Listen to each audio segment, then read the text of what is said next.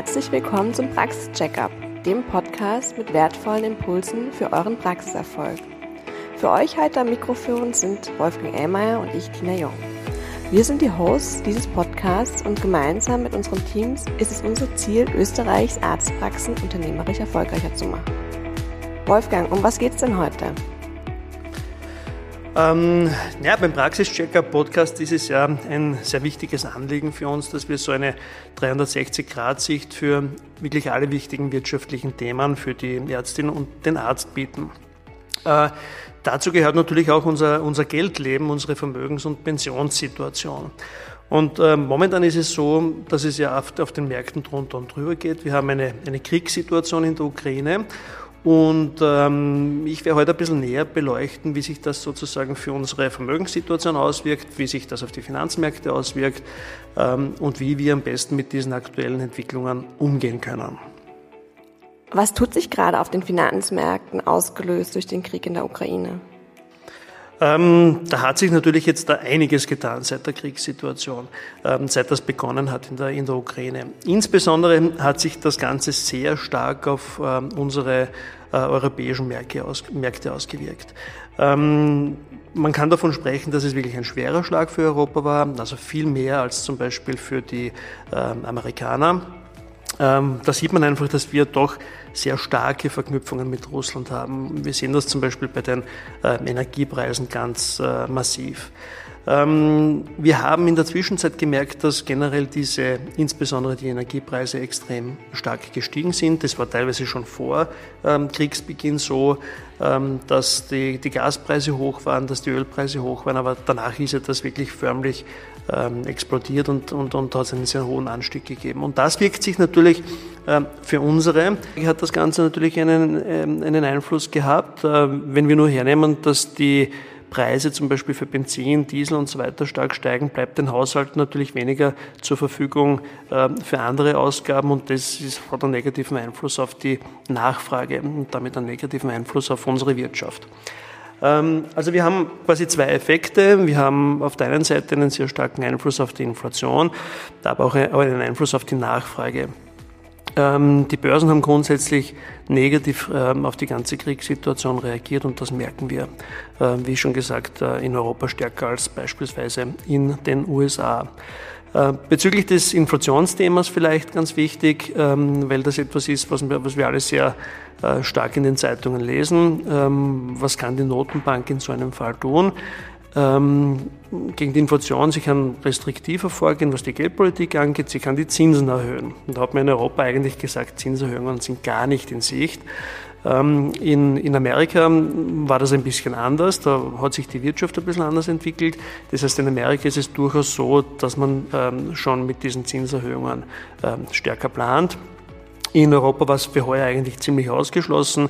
Trotzdem, durch die aktuelle Situation wird es vielleicht noch eine Zinserhöhung so zum Ende des Jahres hin durchaus geben. Und das ist natürlich auch wichtig für unsere ganzen Veranlagungen etc., dass wir damit auch äh, planen.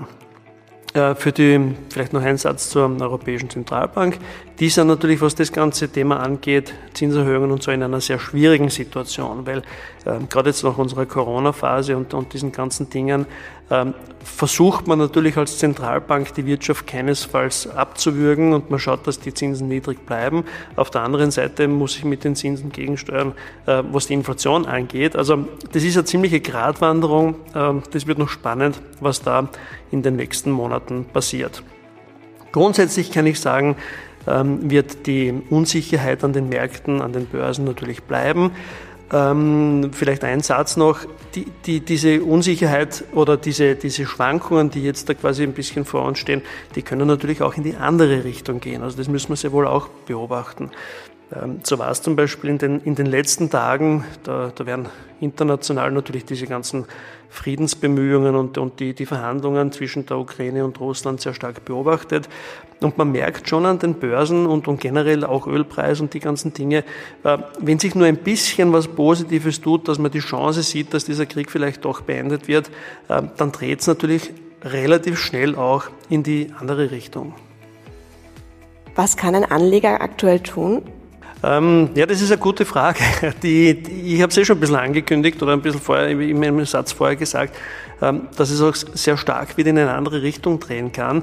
Ähm, generell, ich sage jetzt mal so aus betriebswirtschaftlicher Sicht ist zu sagen, so ein Market Timing, also dass man genau den richtigen Zeitpunkt erwischt bei seinen Wertpapierkäufen, ähm, das ist wahnsinnig schwierig. Also da gibt es kaum die Möglichkeit, dass man wirklich da ähm, genau den Zeitpunkt richtig hat.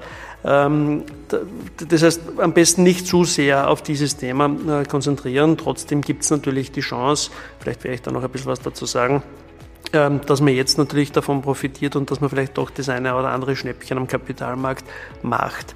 Ähm, eine Empfehlung ist jedenfalls, ähm, wenn man schon investiert ist, dass man dabei bleibt. Ähm, dass man jetzt sozusagen nicht die Nerven schmeißt und, und jetzt alles sofort verkauft, weil dann realisiert man natürlich die Verluste. Also wenn man die Möglichkeit hat und jetzt das ähm, Kapital nicht unbedingt braucht, das wäre halt gerade eine blöde Situation, wenn die, wenn die Kurse unten sind, ähm, dann ist meine Empfehlung, dass man auf jeden Fall die Nerven bewahrt und drinnen bleibt. Das hängt natürlich sehr stark auch mit der eigenen Planung zusammen. Also das ist unser, unsere große Leidenschaft, dass wir auch äh, Vermögenssituationen genau planen. Und da ist aus meiner Sicht besonders wichtig, dass jeder selber sein, seine Liquidität auch gut plant, dass man echt ein äh, gutes Liquiditätsmanagement hat, damit man eben nicht die Situation hat, dass man in so einer Krisensituation, wenn die Kurse unten sind, sofort alles verkaufen muss. Das wäre äh, wirklich blöd. Also das muss gut zusammenspielen, dass man da wirklich alles gut plant.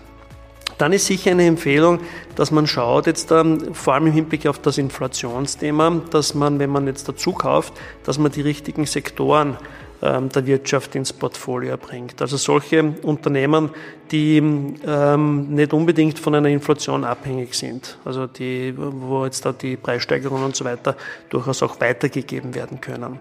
Seit mehreren Jahren haben bezüglich aktiven und passiven Investmentfonds, also Stichwort ETFs oder andere Fonds, ähm, da ist es schon so, dass man ein bisschen sieht, dass die, die ETFs nicht immer dieser ähm, alleinige Heilsbringer sind.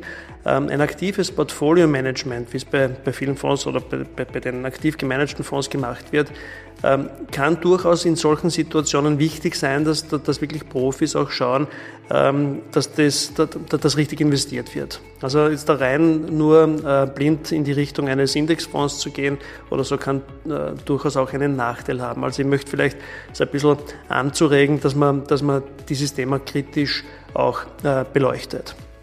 Ähm, weil die Portfolio-Manager, Manager, wie ihr euch vorstellen könnt, äh, natürlich in der Situation jetzt extrem viel zu tun haben. Und da ist es schwierig, das selber zu tun.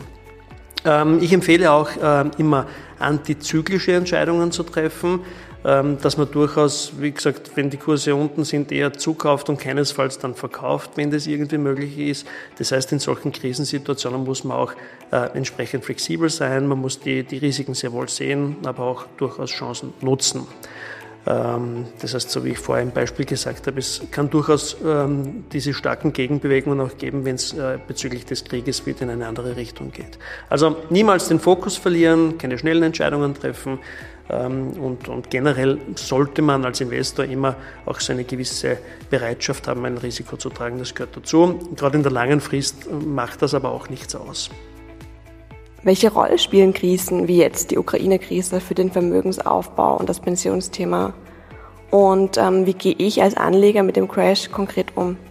Mhm, sehr gerne. Das ist eine sehr gute Frage. Also es gibt ja kaum äh, Themen, die mehr äh, in, den, in den Medien diskutiert werden oder in den Wirtschaftsmedien diskutiert werden, ähm, wie solche Crash-Situationen. Also das wird ausgeschlachtet und dann gibt es Bücher dazu und wann ist denn die nächste Depression und der Börsenkrach und die große Katastrophe.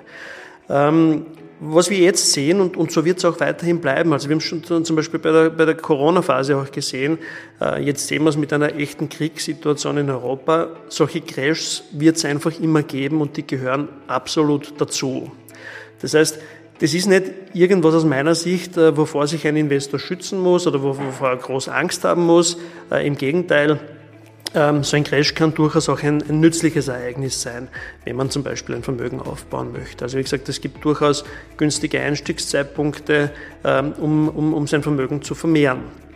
Ähm, in der Vergangenheit, wenn man geschaut hat, waren solche Krisenzeiten immer sehr gut, dass man mittelfristig oder dass man generell einen guten äh, Kaufzeitpunkt findet. Das heißt, wenn du dein eigenes Portfolio hernimmst, Ähm, das wird natürlich in so einer, äh, in so einer Krise, in einer Finanzkrisensituation ähm, sehr viel verlieren, wird vielleicht ganz stark, sogar für vielleicht für einen längeren Zeitpunkt, äh, Zeitraum in die roten Zahlen kommen. Ähm, und ähm, meiner Meinung nach, wenn man das Ganze richtig angelegt hat, ist das aber kein Problem. Ähm, das wird sich auch wiederholen und du wirst entsprechend stark davon profitieren. Das ist weniger der Fall, wenn du zum Beispiel sehr einseitig auf einzelne Aktien setzt. Also das würde ich sowieso nie empfehlen. Also sein Portfolio sollte sehr gut diversifiziert sein. Also sollen viele verschiedene Wertpapiere drinnen sein. Es soll möglichst global investiert werden, dass man nicht auf einzelne Märkte Märkte, wie zum Beispiel jetzt ähm, Europa, dass man nur davon abhängig ist, weil dann merkt man es natürlich umso stärker. Also wenn man wirklich zu einseitig investiert ist, ist das natürlich ein Grund für die Zukunft, dass man sich Gedanken macht und dass man das ähm, sehr wohl optimiert. Ähm, und ähm, dann ist es so, wenn die, die Situation vorbei ist, also man zum Beispiel, wenn man es beobachtet hat, Corona-Lockdown Phase 1, wie stark das runtergegangen ist, das waren so plus minus 25 Prozent, in manchen Portfolios sogar deutlich mehr. Ähm, das ist aber dann bis in den Herbst hinein, wurde das wieder aufgeholt und das ist relativ schnell wieder in eine, in eine sehr gute Phase übergegangen. Ähm, das heißt, die Entscheidung liegt eigentlich bei uns selber, ob wir die ganze äh, Krisensituation zu einem Horrorszenario werden lassen ähm, oder ob wir gestärkt und besser daraus hervorgehen.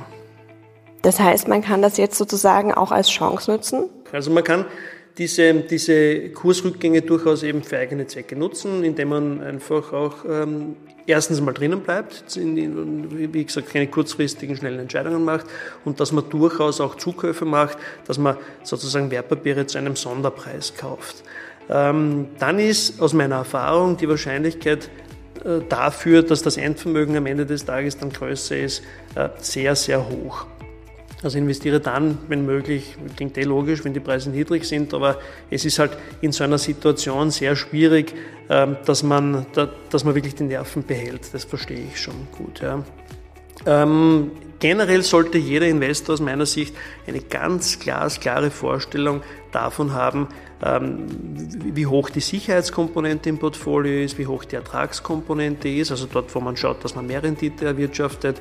Ähm, und wenn sich das natürlich jetzt ein bisschen verändert durch die sehr starken Marktschwankungen, dann sollte man dieses Verhältnis auch wieder herstellen und entsprechend dann ähm, umschichten. Ja.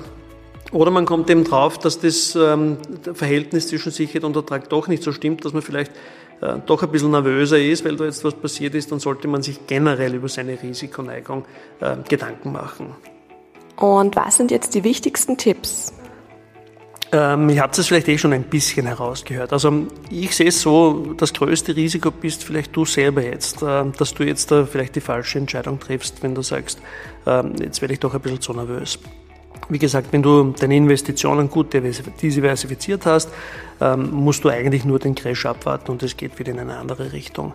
Du sollst selber eben nicht in Panik geraten und, und diese Verluste, die es halt jetzt an den Märkten gibt, realisieren. Ähm, mir ist schon klar, also das, auch wenn es jetzt dann rückblickend gesehen die ganzen ähm, Crashs äh, keine Auswirkung gehabt haben ähm, und alles wieder in die richtige Richtung gegangen ist, dass man da vielleicht mit einer gewissen Distanz cool sein kann. Im jetzigen Moment mag es durchaus sein, ähm, dass es sich dramatisch für dich anfühlt. Ähm, wie gesagt, ruhig Blut. Ähm, konzentriere dich vielleicht weniger auf die, den absoluten Wertverlust, den du hast, sondern mehr auf die, die Anteile, die du an den jeweiligen Wertpapieren hast, weil äh, um die geht's jetzt. Also auch wenn vielleicht auf dem Papier momentan ein Verlust steht, deine Anteile, insbesondere wenn du vielleicht sogar regelmäßig zukaufst, die steigen auf jeden Fall und das ist das, was dich äh, motivieren soll und das, was dein, dein Vermögen in Zukunft weiterbringen wird. Ähm, ich sehe es so, wenn man jetzt rausgeht und sagt, okay, jetzt habe ich überhaupt keinen Bock mehr drauf, dass ich überhaupt an den Finanzmärkten investiere, weil so dramatische Dinge, die können halt passieren und ich kann damit nicht so gut umgehen da muss ich dir sagen, ähm, ich finde es fast riskanter, wenn du nicht investierst. Also wenn du nicht drinnen bist und sozusagen deine Chancen liegen lässt. Also bleib dahingehend wirklich dran. Ähm, ich halte es ganz, für, für ganz besonders wichtig, dass du dahingehend wirklich deinen Fokus behältst. Also wo willst du hin? Was sind deine Ziele, die du erreichen möchtest? Und dafür brauchst du einfach auch eine Wertentwicklung und eine Rendite, die ähm, auf dem Markt basiert. Ähm, Wenn es doch so ist, dass du jetzt zur Entscheidung kommst, okay, die Schwankungen sind mir zu heftig, das passt nicht, dann ist natürlich jetzt auch ein richtiger Zeitpunkt, dass du deine Risikogewichtung anschaust. Ähm, vielleicht warst du doch ein bisschen zu, in, zu, zu, zu offensiv investiert und hast eben die Schwankungen gemerkt. Ähm, wir machen das für unsere Kunden sehr oft so, dass wir für Portfolios Stresstests machen, dass wir uns zum Beispiel vergangene äh, Krisen, die es gegeben hat, anschauen und das, ähm, und, und, und das ähm, äh, simulieren und dann äh, mit uns unseren Kunden sprechen, nur wie geht's da denn damit? Und wenn die merken, naja, ich kann mit dem gut umgehen, also soll es sein beim Corona-Lockdown 1, dass 25 Prozent weg sind, aber ich merke, in einer längeren Frist steigt das auch wieder und geht in die richtige Richtung also man kann selber gut testen damit, äh, wie geht es einem damit. Aber wie gesagt, wenn es so ist, dass es ein bisschen zu viel Risiko ist, ähm, dass man kein gutes Gefühl hat, dass man vielleicht nicht mehr so gut geschlafen hat, dann überleg dir wirklich vielleicht die Risikogewichtung, dass du durchaus ein bisschen äh, in die andere Richtung investierst. Also das ist jetzt eine, eine gute äh, Chance. Ähm, ich empfehle dir auch generell, dass du dein Vermögen planst, also dass du wirklich, wie gesagt, den Fokus nicht aus den Augen verlierst, dass du dir wirklich Gedanken machst, was sind denn deine Ziele, was möchtest du erreichen, was baust du auf, was ist vielleicht deine Pensionslücke etc. Und dass du einfach bei diesem Plan bleibst und das wirklich ähm, durchziehst. Das ist ein ganz wichtiger Punkt. Im Speziellen solltest du auch ähm, deine Liquidität planen. Die, du solltest eine langfristige Strategie darauf ausrichten. Ähm, du solltest auch, weil es sollte auch keinesfalls zu viel auf deinen Bankkonten liegen beispielsweise, weil das ist vielleicht auch in einer Krisensituation, wie man es gesehen hat. In Österreich ist die, die Sperrbank ähm, gleich einmal, äh, ich glaube, es war ein Konkurs oder so ähnlich ähm, gegangen, also diese russische Bank, ähm, wo man gesehen hat, dass die Einlagensicherung, also diese Sicherung von, von Bankkonten in Österreich, wo 100.000 Euro pro Person und pro Bank gesichert sind, sofort ähm, äh, eingreifen musste. Das heißt, das ist vielleicht auch noch eine Empfehlung in einer Krisensituation. Verlass dich nicht auf eine einzelne Bank. Schau, dass du keinesfalls irgendwo mehr als diese 100.000 Euro ähm, auf einem Konto bei einer Bank liegen hast, sondern verteil das, wenn du mehr äh, liquides Vermögen hast. Zu viel liquides Vermögen sollte man sowieso nicht liegen haben. Äh, wie gesagt, es ist besser, wenn man investiert und dass man wirklich schaut, dass man Rendite optimiert arbeitet. Ja, wenn du das bearbeitet, wenn, wenn du das äh, beachtest, sollte nichts passieren, äh, dann sollte eigentlich ähm, dann solltest du gut aus dieser Krisensituation herauskommen, vielleicht die paar Tipps beachten. Ja, das heißt, man sollte sich auf jeden Fall damit auseinandersetzen. Bei Fragen, ähm, glaube ich, kann man dich auch jederzeit kontaktieren. Und ja, dann sind wir auch schon am Ende der Podcast-Folge zu dem Thema. Danke auf jeden Fall fürs Zuhören. Wir hoffen wieder mal, dass unsere Tipps ähm, auf jeden Fall interessant für euch waren und freuen uns einfach über Feedback und Fragen hierzu und freuen uns auf jeden Fall jetzt schon auf die nächste Folge. Danke. Dankeschön.